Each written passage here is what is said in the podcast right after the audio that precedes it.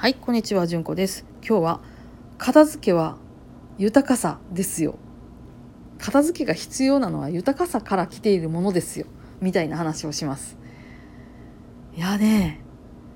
家の中になんか物が多いとするでしょ？そのものって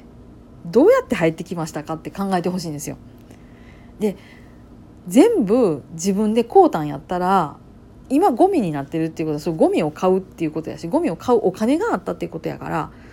そのゴミ全部ほかしてそのゴミはもう買いませんっていうふうに決めたらそのお金丸々置くのでそれはね金持ちになります。まさかね全部もらい物でこんなモリモリになってるっていうことがないと思うんですよ。でモリモリになってそれ全部もらいもんやってんだそれ全部手放さはったら自分だけのもんが残って自分の心地いい生活が残ってるんだそれはまたそれで豊かさでしょ？って思ったらそもそも片付けが必要な状況にいてるっていう人はすごい豊かなところに住んでるんやったっていう風な自覚を持たはったらいいんじゃないかなってなんかちょっと思いました。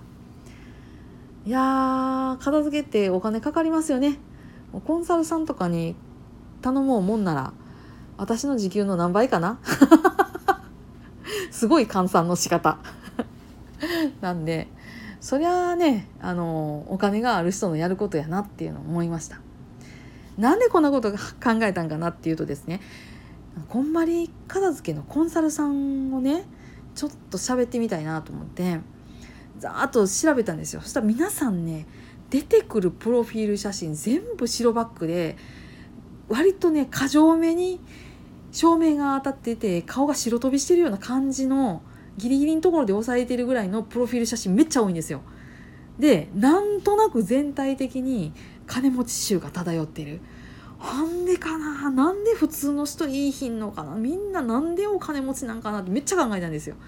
で自分片付けが進んできてすっごい腑に落ちましたそりゃね無駄なものを省けばその分に使うてた無駄金がちゃんと自分の人生に使えるようになるのでそりゃ金持ちになりますよっていう単なるそれだけの話です